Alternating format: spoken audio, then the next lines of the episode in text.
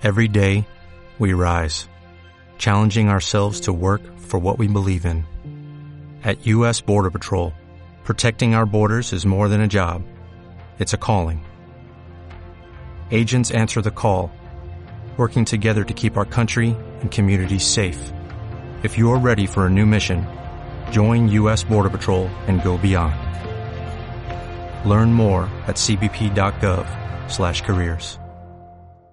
Que teníamos una audiencia maravillosamente divertida, ya lo sabíamos, pero creo que esta semana ha batido todos los registros. Una, porque nos habéis hecho caso en todas las cosas que os hemos pedido. Eh, os habéis vuelto locos intentando encontrar la cita esa que mencioné en, la- en el programa anterior, en la de que la vida es una sucesión de estupideces trascendentales, y estamos de momento fracasando. Ni el algoritmo ni la literatura vencen. Es una cita que no aparece. Pero sobre todo porque ha habido muchos, muchos, pero que muchos comentarios a intentar curar la autoestima del otro miembro importantísimo, clave fundamental de este programa nuestro, que se llama El futuro era mejor, diciéndole, Pau, sales muy guapo por la radio, Pau, no te preocupes, Pelusilla Man, te queremos. ¿Qué tal, Pau? ¿Te has aprendido la lección del cachondeo que ha habido esta semana de todo el mundo con tu Pelusilla que, se ha ido allende los algoritmos, allende los mares? Tendría incluso que las ondas, aunque esto no sé si se emite por alguien, pero algún, tele, algún radioaficionado a lo mejor le ha dado a reproducir el podcast y por las ondas ha llegado esa enquina, ese mal rollito que tenías tú la semana pasada conmigo, Pauete. ¿Qué? ¿Empezamos ya? Sí, venga, di eso de empezamos el futuro era mejor, empezamos, aquí no ha pasado nada, circulen, todo bien, venga. Ah, estamos mucho mejor, estamos mucho mejor. Arrancamos.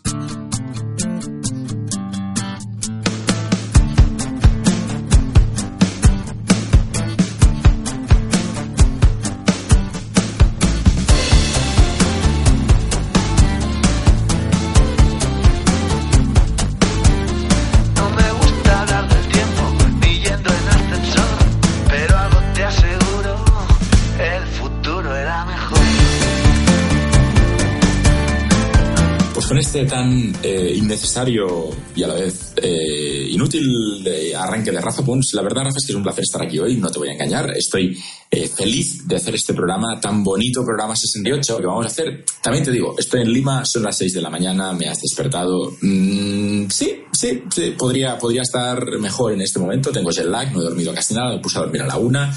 Eh, todo bien, estoy muy feliz de, como decía, de hacer este podcast y hoy, para transmitir esta felicidad. Estos son los programas que yo aprovecho, porque estás un poco al de lado, ¿no? Entonces me puedo, me divierto más, porque es como que, que está más lento y demás, está muy bien. Eh, ok, no sé qué. Sí, ok, bueno, te, te- te digo, Rafa, hoy tengo un aviso para ti, un aviso a navegantes de esos que molan.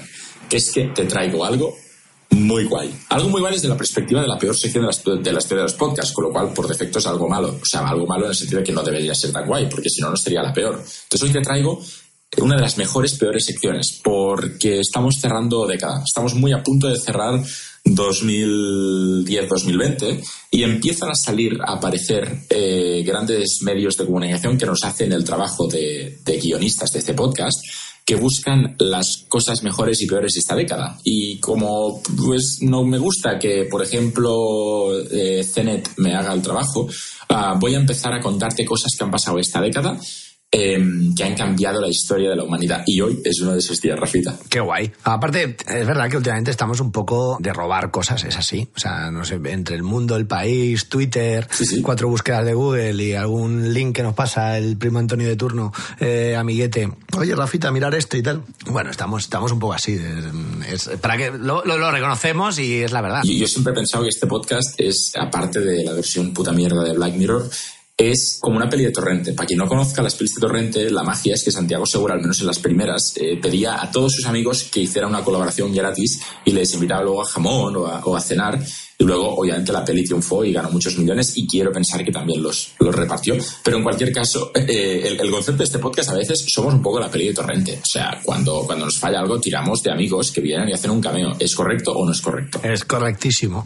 Y aparte, yo qué sé, que para, para la perfección, pues ya están, no sé, otros los documentales del National Geographic. que todavía no les hemos robado contenido, pero que... No, porque hay que verlos. El problema- el problema es que hay que verlos, claro. No, bueno, sería una gran peor sección poner ruidos de animales de fondo y, analizarlos. O sea, no descarto la, que algún día lleguemos ahí, pero no, no va a ser el, el día de hoy. Y de hecho, Rafa, te... Dime. No, no, no. Primero déjame, para, para antes de que cuando vamos a entrar en temas nuevos y demás, como el que propones, que me parece interesantísimo, me apetece matar ya una cosa que tengo apuntada aquí en el guion, que viene de programas anteriores que, que comentamos, que es Neumann, el padre de WeWork y rey del coworking, se queda sin oficina. Sí, sí. Ustedes lo vieron primero, en el futuro era mejor. Esto es genial. Os avisamos de qué pasaría. Nos han escuchado, Rafa. El fiasco de WeWork en su intento de salir a bolsa le cuesta el cargo al fundador, Adam Newman, un visionario con delirios de grandeza. Esta es una noticia del país, de Pablo Jiménez, de la sección de economía y de tecnología. Y lo que decías, tú y yo lo, lo vimos venir. O sea, ¿qué podía salir mal con un negocio que perdía no sé cuántos miles de euros al día, ¿no, Pau? Nos decías unos números que eran alucinantemente bestias, no me acuerdo ahora si eran. De hecho, cientos de, de miles de euros que pierden cada, cada hora. O sea, imagínate la locura. Igualmente, el, concepto, Rafa, es que lo mejor que pasaba alrededor de esto, que es maravilloso, es que la valoración, cuánto vale WeWork, ha bajado de aproximadamente unos 47 mil millones de dólares, que es lo que decían los fundadores y SoftBank eh, que valía, a, a, a 10 mil. Es decir, que en tres semanas han, eh, no han perdido, porque igual nunca lo valió, pero han bajado las expectativas en 37 mil millones de dólares. Rafa, O sea, ¿qué WeWork al final- hacer con 37 mil millones? Pero WeWork al final, en el fondo, es una imagen de lo que éramos todos nosotros cuando empezaba un verano, ¿no? Yo cuando empezaba un verano, con mis 20 años, soltero y con mis amigos y tal, decíamos todos, bueno, este verano nos vamos a hinchar de ligar, ya verás y tal. Y cuando acaba el verano hacías un balance y bueno, pues digamos que si tú te habías cotizado a ti mismo con 45 mil millones de euros, pues los habías perdido en septiembre, ¿no? Muchos, muchos veranos fueron así.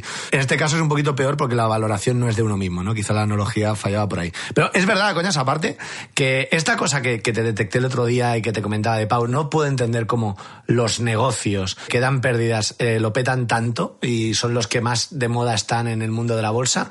He empezado a leer bastantes artículos también que van en esa dirección. O sea, es algo con lo que el mercado ha convivido siempre, pero que ahora empieza a haber una especie de boom que les preocupa. Es decir, es un indicativo que tendrían que tener más en cuenta el hecho de que haya pérdidas. Les importa demasiado poco, joder. Sí, no, no, to- total. De, de hecho, es que al, al final, Rafa, y no solo esto, hay, hay cosas peores, que es hacia dónde estamos yendo, porque esto crea precedentes. Y cuando tú y yo, el día de mañana, hagamos algo gigante, eh, esto nos va a afectar negativamente, Rafa. O sea, no me jodas, ¿sabes? Mm, Yo, yo, en fin, en fin, no, no quiero pensar porque me pongo de mal humor. Pero esta gente nos hace daño. No, sí, sí, es que es un poco curioso. Yo creo que todas las épocas, lo hemos comentado, todas las épocas han tenido ese momento de lo que ahora le llaman hype, ¿no? De que el, del molar, la importancia del molar, no importa tanto tu cuenta de resultados como el otro día un amigo nuestro publicista nos decía, ¿no? Que hay algunos negocios que te dicen, no, es que tengo muchos usuarios. Y dicen, bueno, pero eh, ¿y qué? ¿Te dan dinero? Bueno, no lo sé, pero tengo muchos usuarios, ¿no? O tengo muchos seguidores, o tengo... Bueno, eh, la, la distancia entre los seguidores y el rendimiento es algo que el mundo de la empresa se empieza a preguntar. Hay muchas noticias de hackeos, de historias, tal. Bueno, Pau, eh, cué- cuéntame cosas, ve Sí. guiándonos tú en este laberinto que tenemos aquí de noticias tecnológicas y de secciones que quieres plantearnos. Pues mira, de entrada, Rafa, para mí una de las noticias que ha pasado desapercibidas más grandes de esta semana ha sido que eh, básicamente mm, ha aparecido una manera a nivel mundial de joderle la vida a alguien, eh, básicamente borrándole el WhatsApp y haciéndolo inservible de por vida. Em, que muchos, y me río porque es ridículo, pero está jodiendo a millones de personas. Le, le pasó a Albert Rivera. O sea, salió una No, noticia. no, no, no. Igual Albert Rivera sí le, Se lo le hackearon, robaron. se lo hackearon, Exacto, ¿no? Hace un político español y tal, que, que fue noticia, pero le habían hackeado el móvil, ¿sabes? Sí, no, no- no exactamente, porque lo que hicieron fue, si no me equivoco, pedir un duplicado de la SIM, luego, o sea, que al final fue, no fue tanto un fallo suyo, parece, sino de la empresa de comunicaciones. Pero Ah, bueno, vale, igualmente, eh, es algo peor, o sea, es algo peor que lo que le hicieron a Albert Rivera. Y, y me preocupa y a la vez me hace reír lo, lo tonto que es, porque con lo que te voy a contar, tú le puedes eh, borrar permanentemente el WhatsApp a 600 personas. Vale, Pau, es decir, Pau, un inciso, ¿eh? Perdona. Tú eres consciente, ya sé que has dormido poco y que estás ahora en Lima y Ay, demás ay. el jet lag. Tú sabes que esto no me lo estás contando solo a mí, ¿no? No, Rafa, vale. na- no, vamos, a, vamos a asumir que nadie nos escucha. O sea, yo, yo tengo ganas de contarle esto a Rafita, entonces tengo este momento para contártelo, yo te lo cuento. O sea, señoras y señoras, no hagáis esto. Ya está, bien. ¿ves? Aviso puesto. ¿Qué más podría pasar? Típico, disclaimer legal. ¿Cómo hacer una bomba, pero Eh, tú no la hagas? Es más, no lo hagáis, pero si lo hacéis y lo probáis, mandadnos captura de pantalla. No. que Queremos ver qué No, pasa. puto loco. No, no, no. ven, no, yo, yo pido, no, no, en fin, disclaimer. Listo, atención, Rafa. Algo tan básico eh, que es cambiarle el título a un grupo de WhatsApp. El concepto es el siguiente. Esto mola. WhatsApp no puede ver los mensajes que hay dentro porque están encriptados de punto a punto, ¿vale? Con lo cual WhatsApp no puede saber qué mensajes o fotos o lo que sean te- nos mandamos entre nosotros. Pero WhatsApp sí que ve los títulos de las conversaciones. Un, paréntesis. Entonces, ¿Eso es tan así o es un disclaimer? Que dicen, no, nosotros no lo vamos a mirar. ¿De verdad no, no, pueden mirarlo? la- ¿O tienen el compromiso la- de no mirar? No, en principio no pueden eh, porque la encriptación punto a punto es muy sencilla. Tú tienes la mitad de la contraseña, yo tengo la otra mitad. Igual lo estoy simplificando, que nadie se ofenda.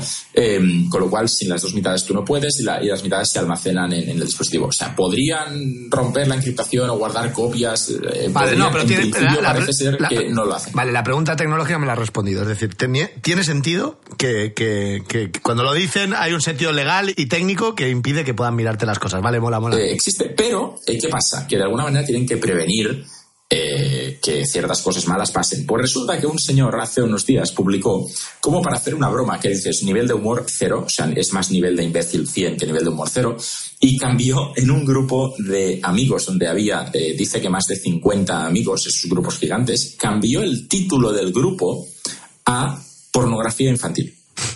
Y automáticamente WhatsApp Las, las cabezas. eh, es que el le- ser humano, tronco, le- es, que, es que en fin. Sí, pero espera, espera, que, que te cuento. No, no es que le cancelara la cuenta a él, es que WhatsApp borró las 51 cuentas. Es decir, las borró, las bloqueó de por vida. Estas 51 personas, si quieren volver a usar WhatsApp, en principio, deberían comprarse un número nuevo y cambiarse el puto número, porque WhatsApp les ha bloqueado las cuentas. Entonces, ¿qué pasa? O sea, mola porque, es el típico. O sea, imagínate que el que ha hecho esto es el típico gilipollas del grupo de cole que, que nadie soporta. Total, que está metido en el grupo de WhatsApp porque todo el mundo dice, hostia, claro, era, somos los de la promoción de tal año, es que no puede no estar.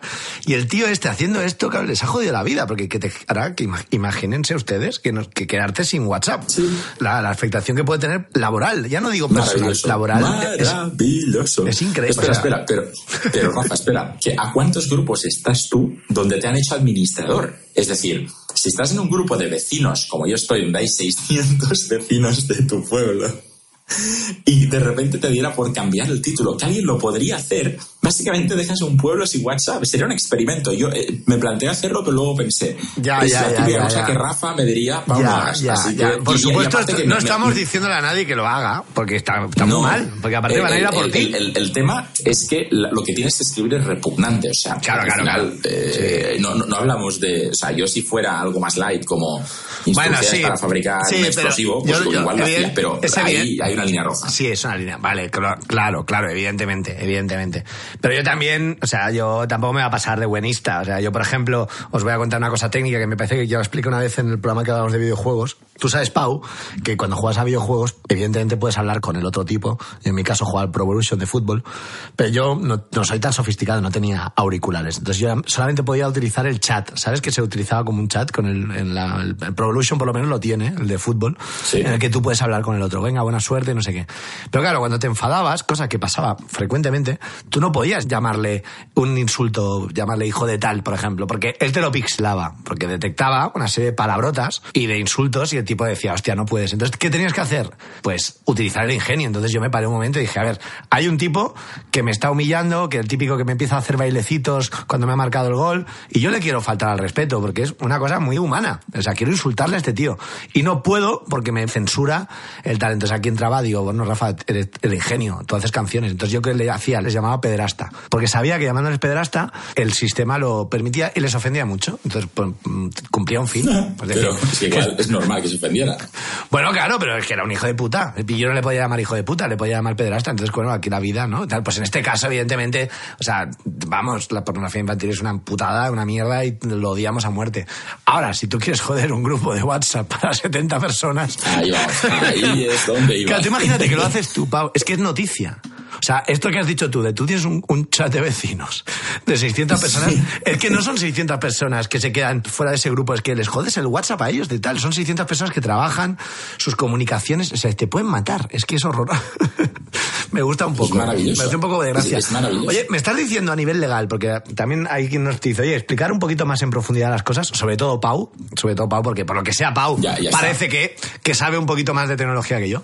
Eh, lo que me decías tú entonces de WhatsApp por esa regla de tres, entiendo que si la policía va a WhatsApp a pedir el contenido de conversaciones, no puede, porque WhatsApp no tiene acceso. Eh, de hecho, tienen maneras que es consiguiendo uno de los teléfonos, que porque cada teléfono guarda todas las llaves de encriptación. eh, o sea, en principio no pueden desencriptar, igual que ha pasado con Apple, que, no, consiguen o les cuesta muchísimo desencriptar un teléfono de alguien que, murió, entonces que no pueden acceder a los datos. Igualmente, eh, eh, para mí la, la clave está en lo fácil que es, joder, se supone que WhatsApp debería arreglar esto, porque mm, Claro, los, puedes- los hacer vecinos son inocentes, sí, pero eh, igual mm, alguien lo ha descubierto con esta con estas dos palabras, child pornography. No, no sé si hay otras palabras que pulsan o generan el gatillo automático de matar a todo el mundo. Entonces, igual podemos ser creativos, os invitamos desde aquí a No, que no, no, puto loco, no. títulos Pu- distintos. pu- Puto loco, no, no, no, no, no, basta. Porque a mí ya se me han ocurrido 25 de cosas que auditaría el mundo y que está bien que las auditen. Si es que vamos a ver,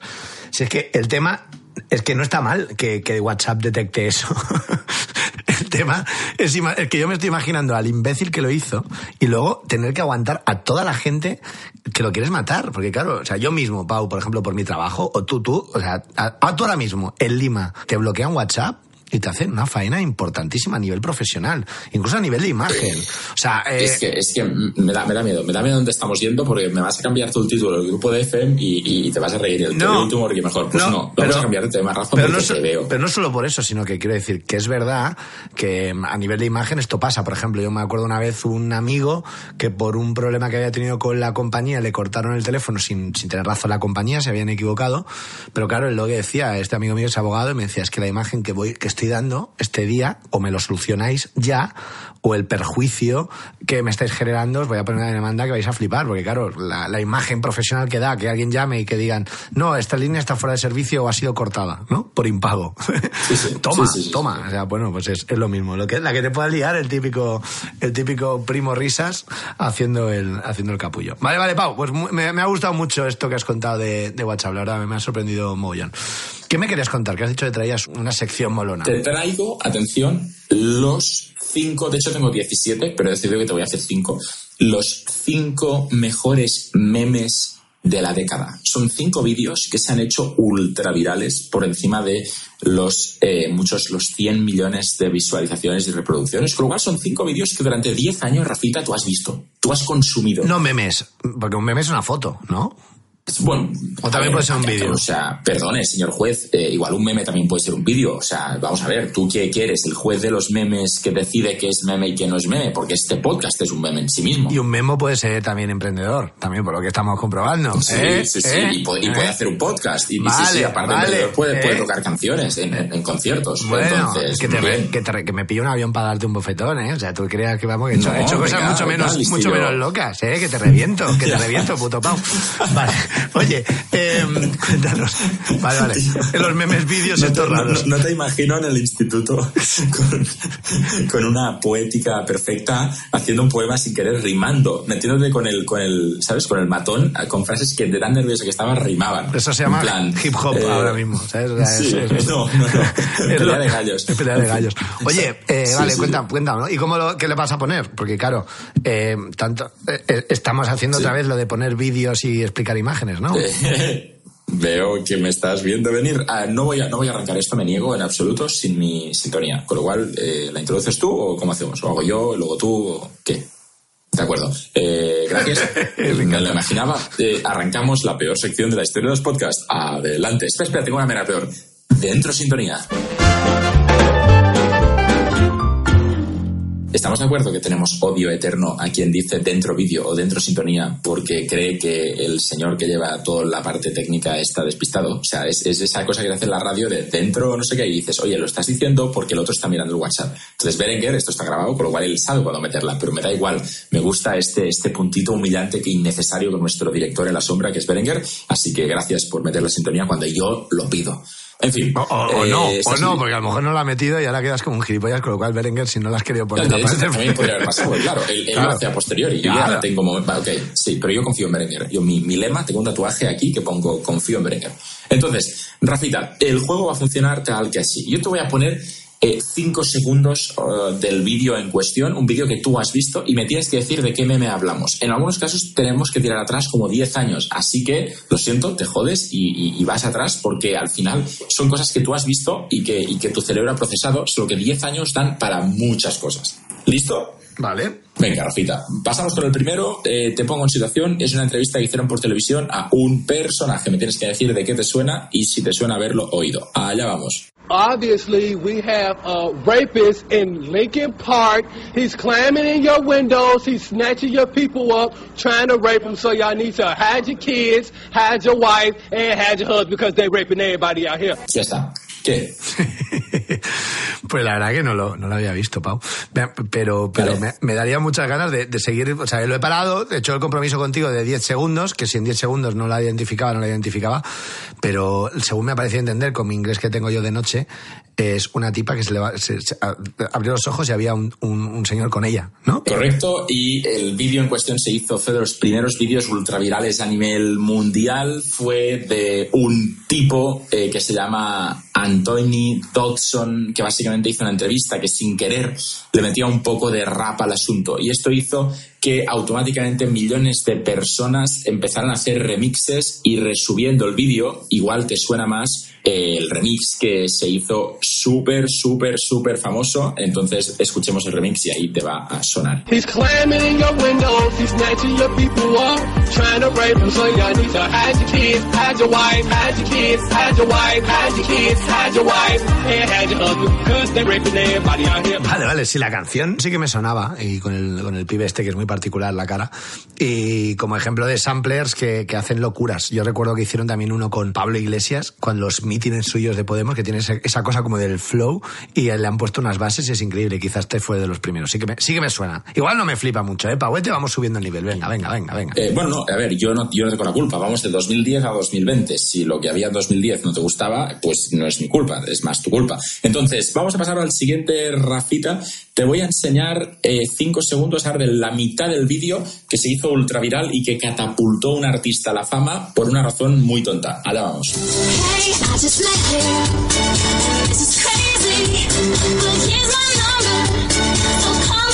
Cinco segundos, Rafita. ¿Qué?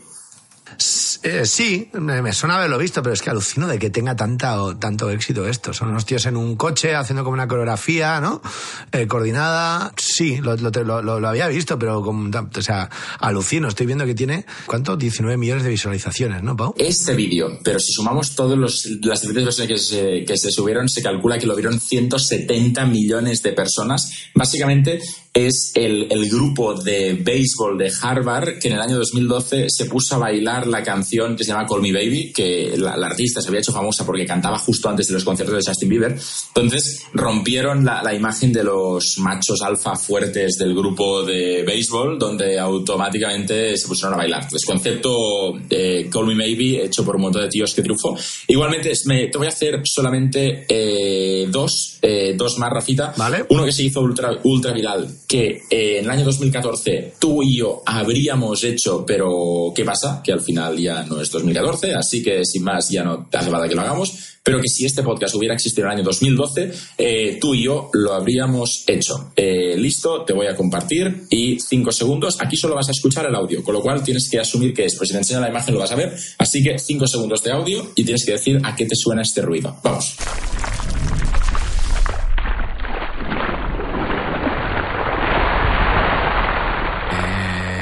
Ah, vale. Puede ser lo de los... Esto sí que fue heavy, me la voy a jugar. Los retos estos que había de, ¿no? Del, del cubo, aquel que te tenías que tirar cosas encima. Correcto, Estamos escuchando el de Bill Gates, eh, se tira el Ice Bucket Challenge para que nadie sabe exactamente por qué hacer este vídeo daba soporte a la investigación de la ELA, la enfermedad terrible y degenerativa que, por ejemplo, tenía... eh, Sí, recuerdo uno de Charlie Sheen que hizo un vídeo que dijo él, en vez de tirármelo, hizo así y le cayó dinero, me parece, y dijo, bueno, toma por culo, hasta esto, le, le voy a donar 200 mil dólares. ¿no? Exacto, es igual, cada, cada persona que se hizo esto y que cogió un resfriado podría haber dado un, un, un- un- ya 100 euros y automáticamente la investigación de esta enfermedad se habría triplicado. Es lo de Stephen Hopkins, ¿no? La enfermedad que tuvo esta. Sí. Correcto. Entonces, eh, el último, el último, Rafa, eh, el- este espero que no me decepciones. Hombre, esto del challenge, o sea, igual que lo otro, son referentes que quizá porque eran demasiado antiguos en el tiempo, son importantes de viralización. También te he de decir que, claro, en el mundo eh, Estados Unidos, nosotros tenemos la sensación de que todo lo que pasa en Estados Unidos nos llega a, a nosotros, porque la verdad que la influencia cultural del país más importante del imperio, ¿no? Eh, pues, pues llega. Pero es verdad que de repente hay muchas cosas, por ejemplo, de, de fenómenos, yo lo sigo con el country, que de repente a veces me pongo a escuchar artistas de country así, modo random, por, por descubrir, y hay tíos que en España son, no sabe nadie quién son, y tienen vídeos, Pau, de cientos de millones de visitas, y que hay como submundos, igual que el béisbol y todo esto, hay como muchas cosas que también, que, que son mucha gente, ¿sabes? Haciendo cosas, y muchas nos llegan, pero muchas otras no. Eh, pero esto del challenge sí que fue una cosa, una locura, lo hizo todo Dios. O sea, y aparte te nominaban y tal, eso fue una locura, sí, sí. Sí, sí, sí, sí. Total, tirarte un cubo de hielo en la cabeza para dar soporte a la investigación sin hacer una donación, me flipa como concepto. Y el último, Rafita, ahí te lo juegas todo. Eh, haremos solamente estos cinco, con lo cual en el último te lo juegas todo. Solamente audio, te voy a poner cinco segundos y me tienes que decir a qué corresponde este audio que vieron más de 400 millones de personas. Vamos. Voy. The um, pardon me. Pardon me. My apologies. Cinco segundos. ¿De qué estamos hablando, Rafa? Y por el audio no te lo. No, no estoy pensando Venga. qué noticias pueden ser, porque algo me dice que esta la voy a conocer, pero por el audio que has puesto, no, Pau, soy bueno, pero no tanto.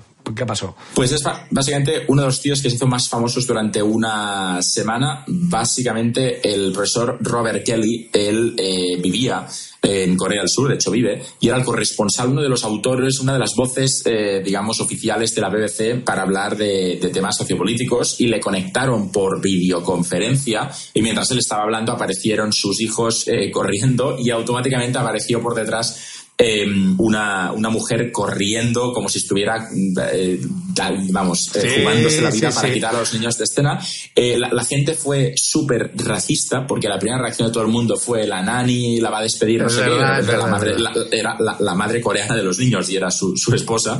Entonces eh, fue una lección también para, para mucha gente, pero el concepto es que este tío se hizo ultra famoso por su reacción de súper inglesa, de intentar que no se notara lo que estaba pasando en lugar de decir, oye, os presento a mi familia, ¿qué tal? Entonces, el, el intentar, esto es el, el concepto, no sé si te acuerdas del efecto Streisand. Entonces, Sí, sí, sí, el intentar que algo no se note provoca que se note mucho más en Internet, con lo cual se hizo ultra viral y acabó llamándose el BBC Dad, el papá de la BBC, con lo cual cómo hacerte famoso no por lo que haces, sino por algo totalmente ajeno a tus eh, capacidades. De hecho, al día siguiente, eh, me parece que hizo una conexión en directo con la mujer y con los hijos, porque fue tal el Sí. fenómeno en el mundo de- y, lo que tú dices, la gente con los prejuicios opinando.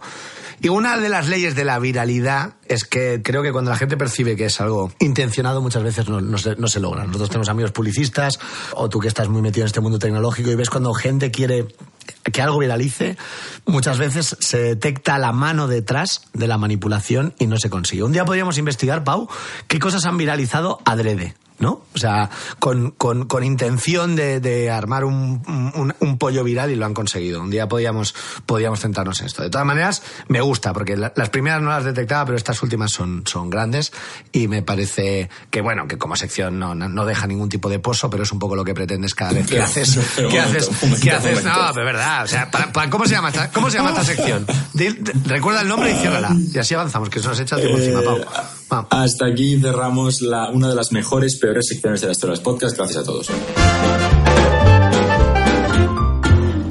Pauete, hoy tenemos un audio de Águeda súper interesante y viene muy contenta porque viene de estar en el Congreso de Comunicación Social de la Ciencia que se ha hecho en Burgos y claro, para ella es doping. O sea, ha tenido ahí mm, feedbacks por todos los lados. A mí me ha mandado audios esta semana explicándome cosas ya independientemente del programa porque está súper contenta con, con todo lo que ahí ha, ha recibido y nos hace un resumen y aparte nos cuenta otra apasionante historia. Escuchamos a Águeda Giraldez. Hola Pau, hola Rafa. ¿Habéis estado alguna vez en Burgos? Yo estuve la semana pasada.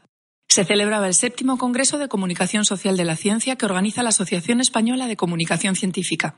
Hacía 19 años desde la última vez que yo había estado en Burgos. 19. No puedo evitar pensar en todas las cosas que han cambiado. En el año 2000 yo utilizaba un teléfono móvil que se parecía más a un zapato que a los móviles que tenemos ahora y que, por supuesto, no hacía fotos. Pero volvamos a la semana pasada. Llevé al Congreso un póster de una actividad que realizamos en la Biblioteca Verde de Zaragoza el pasado mes de febrero como parte de las celebraciones del Día Internacional de la Mujer y la Niña en la Ciencia. Y esa actividad empezó a tomar forma a partir de un mensaje de WhatsApp. No había WhatsApp hace 19 años. Los mensajes que se podían enviar con el móvil solo podían tener letras, nada de emojis. Y además pagabas para poder enviar cada uno de esos mensajes. Pero vuelvo al WhatsApp. Mi amiga fotógrafa Vanessa Cañadas me enviaba una reseña con información sobre Anna Atkins, la primera mujer fotógrafa que era científica, botánica. Publicó en 1843 el primer libro ilustrado exclusivamente con imágenes fotográficas. Un libro sobre algas. Lo hizo con cianotipias, una técnica que había inventado John Herschel, matemático y astrónomo, al que le debemos además la palabra fotografía. Para hacer una cianotipia, Ana tenía que untar una hoja de papel con sales de hierro y dejarla secar, colocar el alga sobre el papel, comprimirlo con un rectángulo de vidrio y dejarlo a la luz del sol 15 minutos y después lavarlo con agua. En la imagen final, la zona donde había estado el alga quedaba de color blanco y la zona que ha estado expuesta al sol o que había estado expuesta al sol de azul claro cian. A mí Ana Atkins me dejó impresionada y le pedí a Beatriz Entralgo que la ilustrara y la coloreó de color azul. Para la actividad de la biblioteca contamos con científicas del Instituto de Ciencias Ambientales de la Universidad de Zaragoza, mezclamos ciencia con arte y el resultado fue genial. En el Congreso he conocido experiencias de divulgación científica que me han dejado con la boca abierta y que os iré contando en los próximos programas. Museos virtuales, juegos y apps que os van a gustar. Pero hoy os dejo con la idea de Anna Atkins y su paciencia a la hora de hacer cianotipias. Podéis acordaros de ella la próxima vez que hagáis una foto con el móvil. Besos y hasta la semana que viene. Qué guay lo que nos cuenta Águeda, como siempre. Y sí, he estado en Burgos. Me encanta, es uno de los lugares mm, más bonitos que he estado. Y aparte se come de coña, Paul. Supongo, no sé si has estado tú, pero gastronómicamente está muy arriba. Aparte, yo tengo concierto el 15 de noviembre en Burgos, por cierto. Hago la cuña. Déjame decirte una cosa de lo que explicaba, que me parece sí, sí. súper chulo. Habla de Anna Atkins. Yo le he dicho a Águeda, Pau, supongo que estás de acuerdo conmigo, que nos encanta que nos cuente historias de precursores y precursoras eh, tecnológicas. Porque en realidad es como muy guay. En realidad son como los. O sea, este es un programa de tecnología y me encanta mm, conocer las historias de los primeros, ¿no? De los pioneros en, en cosas tecnológicas. Me venía esa imagen cuando hablaban de, de las primeras fotografías, esa cosa que decían los indios de, de que te estaban robando el alma con una fotografía. Y algo de eso hay. A mí me encanta el concepto de inmortalizar de las fotografías, ¿no? Es decir, de cómo un, un momento, un instante queda ahí para siempre, congelado en el tiempo. Y, y la línea a veces entre que un fotógrafo sea un artista y, o cualquiera de nosotros es ese don para inmortalizar justo y precisamente con la luz correcta un instante, ¿no? Y bueno, es un tema que me, me Sí, fascina y te- a nivel técnico, los primeros, era una locura lo que Sí, tenían sí. que hacer. Las fotos estas del oeste que tenías que estar una hora, ¿no? Quieto. Total. Quieto. Quieto. Por, eso no sonreían, ¿no? O sea, tenían que estar serio porque era la, es verdad, porque era la forma que por lo menos eh, no se cambiara tanto y tal. Imagínense ustedes una hora eh, posando. Cuéntame, Poquete. Sí, pues de, de- de- de hecho, Rafa, te, te confieso que he estado en Burgos y para mí Burgos es sinónimo de soborno y corrupción. ¿Qué dices? ¿Por qué? Porque resulta que el, el abuelo de mi mujer es de Burgos, pero vive toda la vida en Barcelona. Entonces, siempre que voy, compro una morcilla eh, y se la traigo y con eso le soborno para lo que yo quiera. Con lo cual, al final, Ah, Vale. siempre que le necesito para algo, Yo le decía- traigo unas morcillas de Burgos Yo lo he escuchado, y, digo, le, y le soborno. Digo, ¿por cómo te has metido en esto? No lo vas a poder arreglar, pero bueno, no veo. Había, había una, había una explicación, había una explicación ahí, pero no me extraña, es Sí. que la morcilla de Burgos es maravillosa. O sea, toda, bueno, Castilla y León es una pasada, pero la verdad que en Burgos se come súper guay. Pauete, eh, vamos a hacer una cosa, vamos a escuchar a San Bayoni, ya. Vamos a hacer un, estamos muy locos, este es un programa impredecible y en vez de ponerlo siempre al final, vamos a escucharle ya, porque me encanta que te hace una interpelación directa y eso para mí es la primera vez que pasa y te pide algo y yo creo que con lo que tú quieres a San Bayoni vas a tener que contestar. Venga, venga, por cierto, ¿tienes 55 millones de euros aquí a mano? Eh, a mano no, pero mm, si hago dos llamadas... Vale, vale, va, guárdalos, ahora te diré en qué gastarlos. Eh, vamos con Zamba. Hola Rafa, hola Pau, ¿cómo les va? Acá Samba desde Buenos Aires. Hoy estaba escuchando aquella canción de Serrat que decía No hago otra cosa que pensar en ti. Para el que no la conoce, obviamente ocurre eh, en, la vida de un hombre que intenta escribir una canción o un poema o algo y mientras piensa en ella y todo el tiempo se distrae con otras cosas y termina la canción hablando de las cosas que lo distraen en lugar de escribir lo que quería escribir. Y yo pensaba en eso hace un rato, mientras intentaba pensar sobre qué iba a hablar hoy en, en mi bloque habitual, en El futuro era mejor. Y recordaba una idea que siempre tuve, ¿no? De que las tormentas de ideas que son tan famosas entre los integrantes de las empresas de publicidad son en realidad una excusa para juntarse con amigos a reírse y a, a tomar. Y hace poco leí una entrevista de un guionista de Los Simpsons que estuvo trabajando 30 años en los guiones de Los Simpsons, que evidentemente es una tarea eh, importantísima, y antes de eso estuvo escribiendo chistes para un show nocturno de la televisión de Estados Unidos, y el, el guionista decía que escribía 30 chistes por día para llegar a la noche y poder este, darle al, al conductor eh, varias posibilidades de humor. 30 chistes por día. Este, entonces en un momento le preguntan en cuanto a los bloqueos mentales, creativos, y responde una cosa que me pareció eh, para, para prestarle atención. Dice, no, nunca tengo un bloqueo creativo, porque es como si fuese un que llamas un plomero a tu casa para que te arregle un caño y cuando llega te dice, no, no lo puedo arreglar porque tengo un bloqueo. Me pareció interesante esa idea de mezclar un trabajo con otro, por más que uno sea más físico y otro sea más mental, y pensaba si entonces la mente puede llegar a trabajarse como si fuese un músculo. El músculo tiene memoria y el músculo sabe hacer cierta tarea este, fácilmente por repetición o por, o por, o por entrenamiento, y pensaba si se podría hacer lo mismo con la mente, de tal forma que siempre ante un proceso creativo haya un camino que ya la mente conoce y siempre lo pueda resolver. No es mi caso, por supuesto, por eso este bloque de hoy fue hecho sobre las excusas para no encontrar la idea que uno busca. Por último, un desafío para Pau sobre todo, si me puede recomendar algunas apps que se encarguen de fomentar la inspiración. Abrazo amigos. Qué maravilla, me encanta eh, esto que acaba de hacer Stambayoni. De hecho, lo voy, le voy a dar un título. Esto es El consultorio de Pau García Mila. Dentro de sintonía. Qué bien, Rafita. Y ahora me encanta. ¿Te gusta mi nueva sección? ¿Te gusta? Es más, es más rosa que la otra. Pero te, mo- Sí, te molan, el los, consultorio. te, te molan los, las sintonías, las secciones, patológicamente. No me, no me rompas el karma, ni a Zamba tampoco. Estoy haciendo mi consultorio, Rafa. Es gratis para todos ustedes, les quiero. No me rompas Eh, el karma, o sea, es que, que- que- a que te lo rom- a que te lo destrozo, a que te... bueno, venga, va. Sí. Eh, no, no digo nada y les voy a contar mi ah, selección, mi top 2, porque no he encontrado más, o sea que tampoco me pidas tres, ¿ok? De aplicaciones para motivarte a ti mismo. Arrancamos. Eh, X vídeos. Necesita... Eh, Pornohub. eh, no, Perdón, perdón. no sé lo que es eso. ¿Me, me puedes explicar lo que es? No, no, lo había oído. Son, sí, son, son, son- manuales, ¿no? manuales de... Ah, vale, vale. Sí, sí. Entonces, eh, la primera se llama Think Up. Eh, Zambayoni, esta te va a encantar.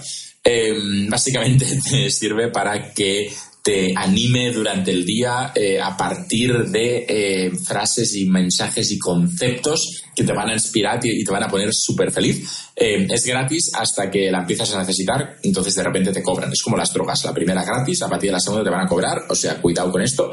Eh, bien, ahí tienes una. La segunda es la que me flipa, que ya te hablé de ella hace un tiempo, pero igual ese programa Zamba estaba haciendo cosas más importantes que escucharnos, cosa que también podría pasar algún día, eh, que se llama The Forest App. Me flipa. La app del bosque.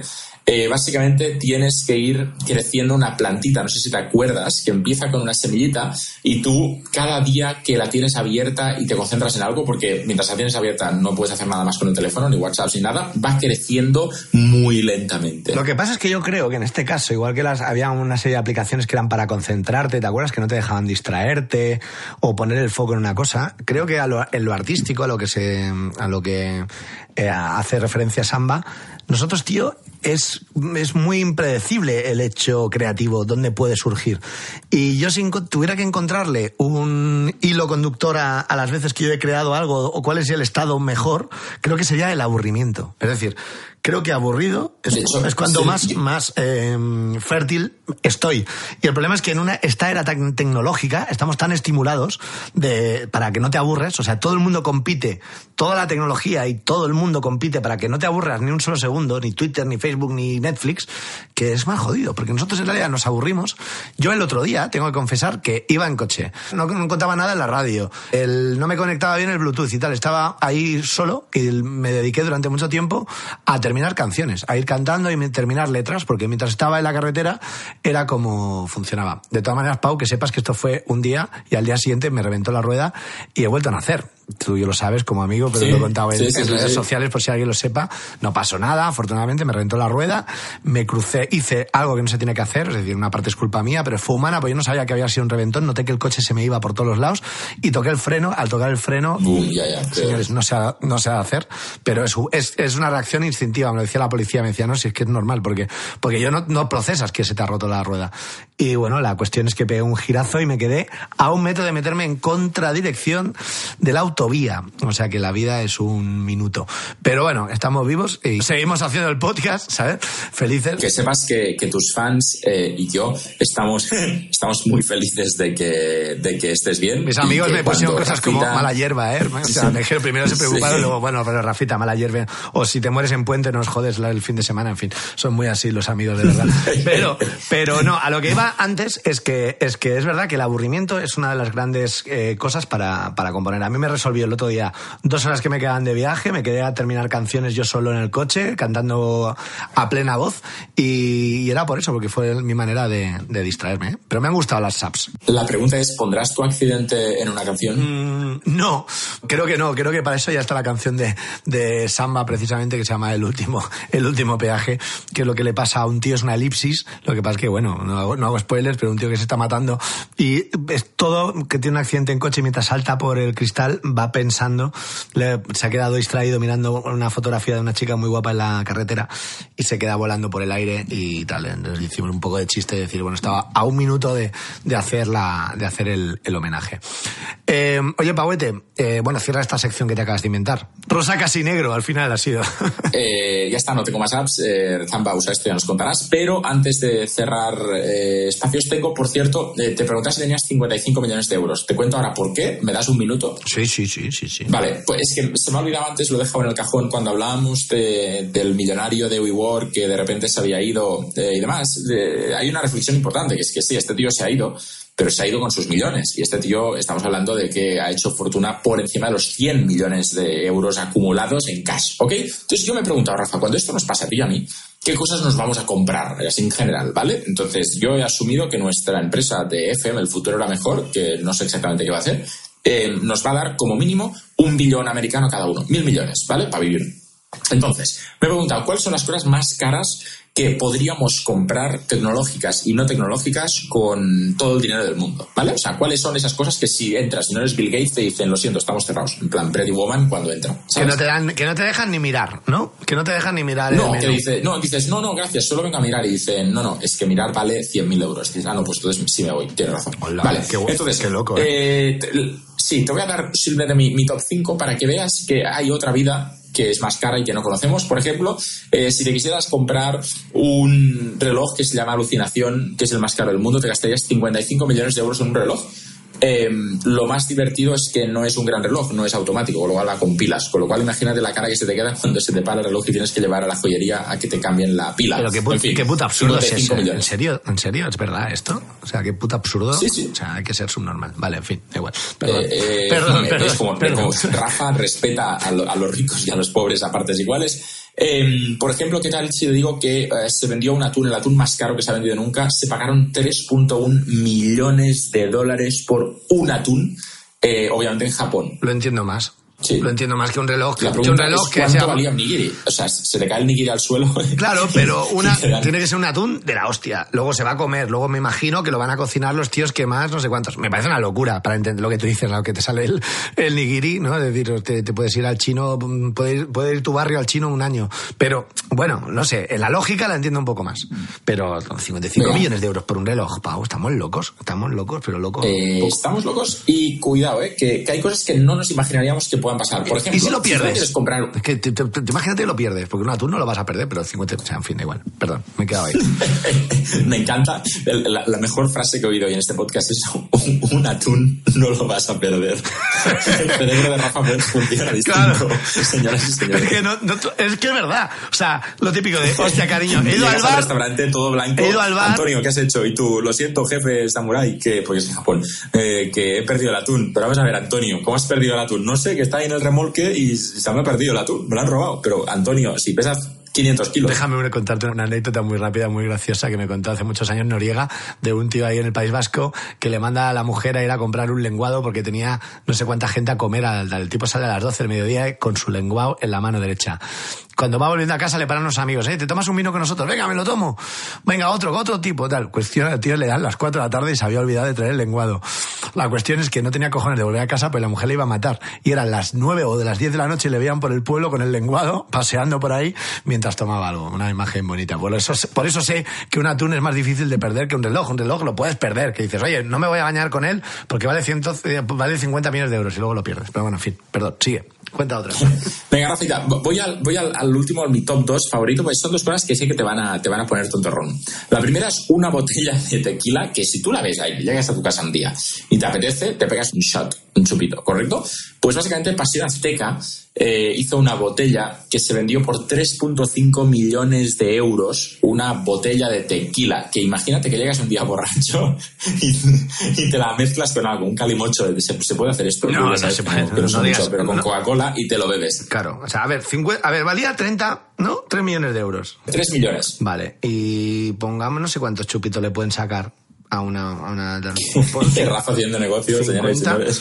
Po- Pongámosle que salen, igual esto dice hace mucho tiempo que no estoy, aparte en bares siempre está en el otro lado de la barra. Pongámosle 100 chupitos, que 100 chupitos ya me parecen demasiados para una botella, pero bueno, pon 100 chupitos, te sale a 30.000 euros el chupito. 35.000 euros el chupito y empatas. O sea, ni siquiera ganas dinero. Bueno. O sea, lo lógico sería venderlo a 40 o 45.000. Pero, pero bueno, te has tomado tu atún primero, te has tomado un chupito de tequila, estás viviendo la vida loca, pero no eres un gilipollas con un reloj de 55 millones de euros. Sigo muy loco con eso. O sea, Venga, y acabo, acabo con algo que me, me flipa porque es algo que igual tú no te comprarías. Pero yo sí. Eh, un cromo de béisbol. eh, básicamente de Honus Wagner que se vendió en 2013 por 2.1 millones de dólares. Yo si los hubiera tenido, lo hubiera comprado. ¿Sabes por qué? porque luego lo vendieron por mucho más. Correcto, porque tres años más tarde lo vendieron por 3.12 millones de dólares. Es decir, ganaron un millón de dólares en tres años simplemente por comprar un puto cromo. Y esto sí que se puede perder. Mamá, ¿dónde me has dejado el cromo? Niño, te he ordenado la habitación yo porque no te lo haces tú y te he tirado esos cromos viejos a la pero, basura. pero hasta yo, que no tengo ni idea de cromos ni de béisbol, sé que el mundo del coleccionismo pues tiene esas cosas del friquismo extraño. Y que aparte de una particularidad, pues un cromo que no se encuentra, que no sé cuántos, yo, pues todos hemos hecho alguna colección y sabemos que más o menos, o sea, tiene un sentido. Ahora, igual que en una joya, también me parece una barbaridad, pero al final una joya eh, es difícil que pierda su valor. Yo desconozco si pierden valor o no los, los relojes estos de 55 millones de euros, pero me parece una locura, una locura, ¿sabes?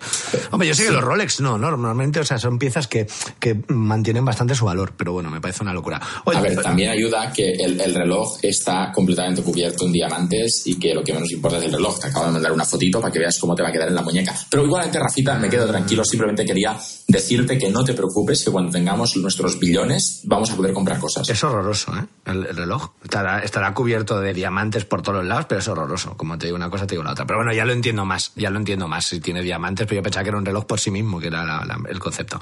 Oye, en la línea final de meta, llegando, apurando y sin que lo escuchemos, con lo cual a lo mejor ahora directamente hay todo un audio de pedorretas, tenemos el audio de nuestro querido amigo David. Vamos a escucharlo y cerramos el programa. Hola Rafa, hola Pau. Ya sabéis que como siempre en este programa vamos con todo a última hora, así que os traigo una historia curiosa. La semana pasada os hablé de algoritmos, de la aliada de mi compañero con el dispositivo que supuestamente proyectaba caras sobre tu cara para que la policía de Hong Kong no pudiese eh, identificarte con sus algoritmos, etcétera, etcétera. La cuestión es que lo de Hong Kong está trayendo mucha tela eh, porque esta semana ha habido una polémica gordísima.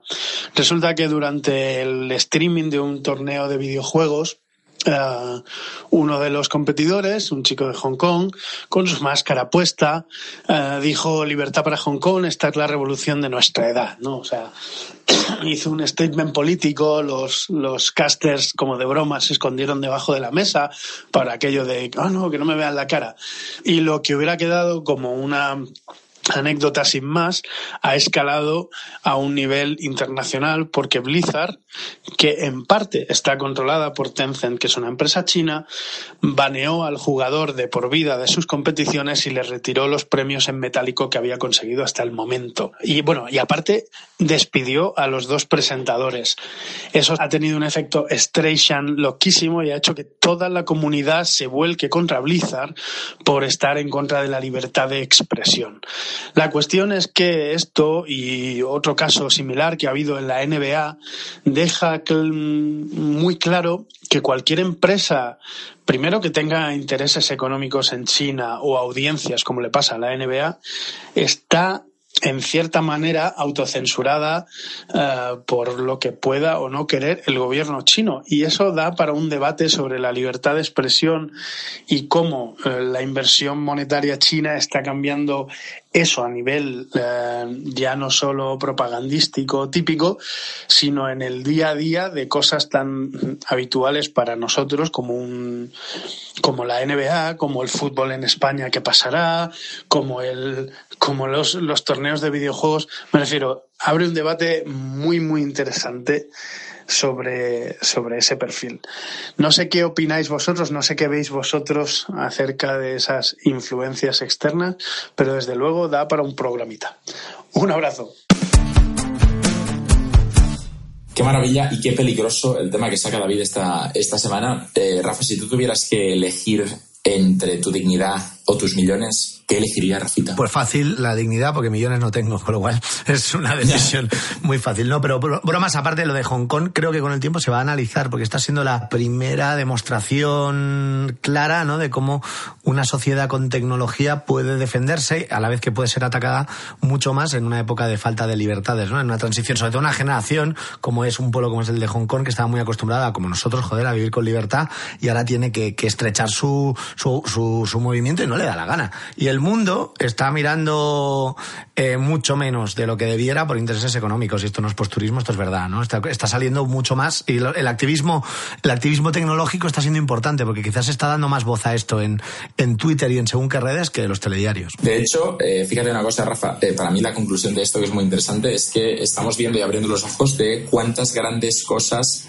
se controlan con capital chino. Es decir, grandes empresas que nunca habrías ah, sospechado que de repente hacen una nota de prensa diciendo respetamos totalmente la política, que es como decir estamos a favor del gobierno chino en su represión. Entonces, eh, también te digo, eh, el día que hablemos con otro tono es que tenemos un inversor en este podcast. Nunca digas nunca, Rafita. No, pero, Ah. pero coñas, a- coñas aparte es interesante porque digamos que se está encontrando mucha solidaridad para con el movimiento de Hong Kong desde el activismo tecnológico, que a veces es de izquierdas, pero no siempre. Entonces es interesante porque estás viendo a voces de gente, pues a lo mejor que trabaja en startups o en sitios diciendo, oye, mm, yo qué sé, esta gente son como nosotros y ahora no pueden eh, publicar, no pueden publicar en redes sociales, eh, le escapan el contenido, no sé qué. Hostia, que no mola, ¿sabes? ¿Es correcto? Señores, eh, vamos a cerrar. Vamos a envolver todo, a cerrarlo. Ya le he dado al pedido a la demo de prueba de 20 días del reloj hortera este que nos has mandado. Y Pauete, vamos a cerrar con el programa. Te mando un fuerte abrazo. ¿Quieres decir algo así para cerrar? Un programa en el que has estado un poquito menos pelusillero, todo hay que decirlo. Eh, pues pues que Rafa, que, que no tiene razón, que toda la gente que ha puesto eh, pausa de un cabo por la radio haciendo caso de tu última tontería de la semana pasada, eh, les aprecio. Eh, a pesar de eso, os sigo queriendo, a ti un poquito menos. Y la pregunta, por cierto, que se nos, nos iba, perdona, Pauete, que te interrumpa. Eh, tenemos una pregunta para vosotros, por si os apetece contestarnos en iVoox. Aparte que os suscribáis, lo que os decimos siempre es, si tuvierais 50 millones de euros, ¿qué haríais con ellos? Sé que es una pregunta típica, pero coloca a cada uno muy en su sitio. Cuando dice, no decíselo a nadie, eh, dárselo todos a Rafita porque lo merece, eh, Pues- comprarme cin- este reloj y deber cinco. Un reloj no, no, no, el reloj no, porque ponen los 50, les faltan 3, ¿sabes? Uy, casi llego ya. Eh, te faltan 3 millones, cariño. O sea que el reloj no. Arruinarte. O sea, tener 50 millones Sí. de euros, pedirlo, pedir un crédito de 3 y deber 3 para comprarte este reloj. La vida, ¿no? Sí, Puede eh, ser, por ejemplo. También eh, estás asumiendo que nuestra querida fauna que nos escucha eh, ha aguantado eh, casi una hora de programa para ahora hacernos caso. O sea, si alguien explica lo que compraría con 50 millones, y yo me quito el sombrero, Rafa, porque sinceramente creo que han desconectado hace un rato que han dicho, bueno, ya está, ya, ya lo he escuchado, ahora me voy a hacer cosas más importantes. Con lo cual, sorprendedme. Eh, fauna lo serás tú. Pauete, esto también podría ser la respuesta. cariño. Podría Sí. ser la respuesta también Pero- divertida, ¿eh? Pero vamos a ver, vamos a ver, vamos a ver. Necesitamos una manera de referirnos a la gente que nos escucha. Y audiencia ya está tomado. Lo usan Ya otros. está, sí. Audiencia.com está, está comprado, por lo que fuera. Venga, Oye, ha sido un placer. te mando un abrazo enorme y nos emplazamos la semana que viene en el programa ya 70, señores, en el Sí, programa que- que- 70 sí. del futuro era mejor. De, de- de hecho, déjame cerrar con algo. ¿eh? Eh, Esta es la demostración de que Rafa no sabe contar. Este es el 68, así que nos vemos la semana que viene con el 69 y dentro de dos semanas con el 70. ¿En serio? Este sí, pues no sé contar, es un hecho. Bueno, en fin, que, como el chiste, me debes una. Un abrazo, Pauete. Adiós. No me gusta hablar del tiempo, ni yendo en ascensor, pero algo te aseguro, el futuro era mejor. Se contagia la alegría, se nos pegan los acentos. Tarareamos melodías cuando viajamos en el metro. Compartimos en el WhatsApp memes que nos causan risa. Cualquier vídeo nos atrapa y los olvidamos deprisa. Y con tanto movimiento va ganando la apatía, se adormece el ingenio y desaparece la utopía.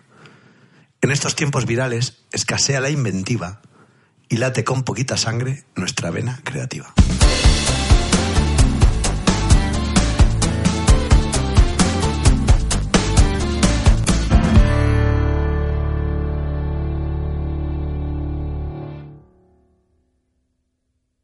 Como nuevo cliente de Western Union, puedes disfrutar de una tarifa de envío de 0 dólares en tu primera transferencia internacional de dinero en línea. Envía dinero a los tuyos en casa de manera rápida, fácil y conveniente. Visita westernunion.com o descarga nuestra app hoy mismo y tu primera tarifa de envío corre por nuestra cuenta. Aplican ganancias por cambio de moneda. No disponible para tarjetas de crédito y envíos a Cuba. Servicios proporcionados por Western Union Financial Services Inc. NMLS 906983 o Western Union International Services LLS NMLS 906985.